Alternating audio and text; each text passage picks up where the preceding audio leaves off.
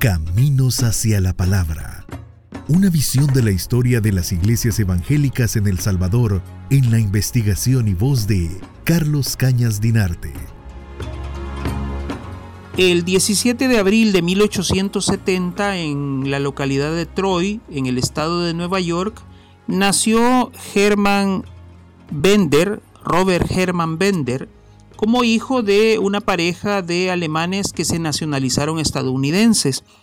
este muchacho, a los 26 años de edad, escribe a la misión centroamericana en Texas y les ofrece eh, inscribirse como misionero voluntario. Fue aceptado el martes 1 de diciembre de ese año 1896 y se le asignó El Salvador como destino para que fuera a apoyar las labores que ya desplegaba el reverendo Samuel Alexander Purday. Eh,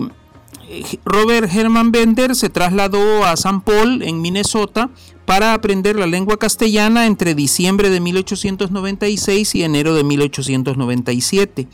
Se embarcó en el puerto de Nueva Orleans y llegó a Puerto Cortés, en Honduras, desde donde empezó a caminar para eh, trasladarse hacia San Salvador. Arribó a la capital salvadoreña el martes 6 de abril de 1897 y fue acogido en la casa alquilada por los Purday en la intersección de la octava calle Oriente y la calle de la Chacra, que en la actualidad corresponde a la primera calle Oriente y a la avenida Cervantes.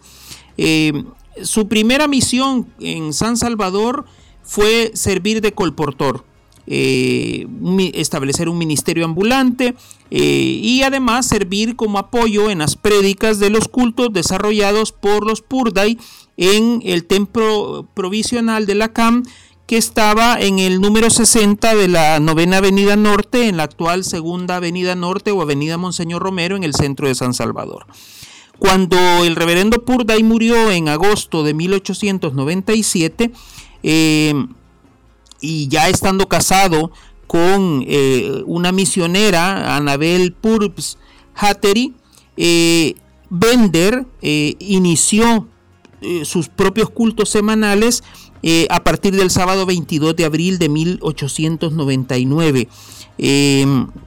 trataron a partir de esos de esos cultos de expandir la labor misionera hacia ya no solo San Salvador e Ilopango como habían hecho con los Purday, sino también empezar a extender eh,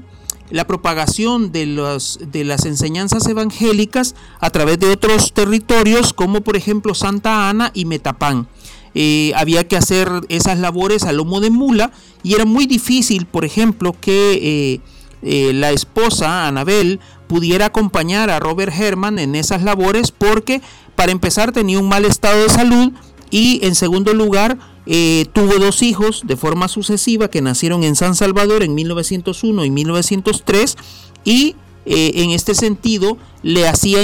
se le hacía imposible acompañar a su marido en las labores evangelizadoras.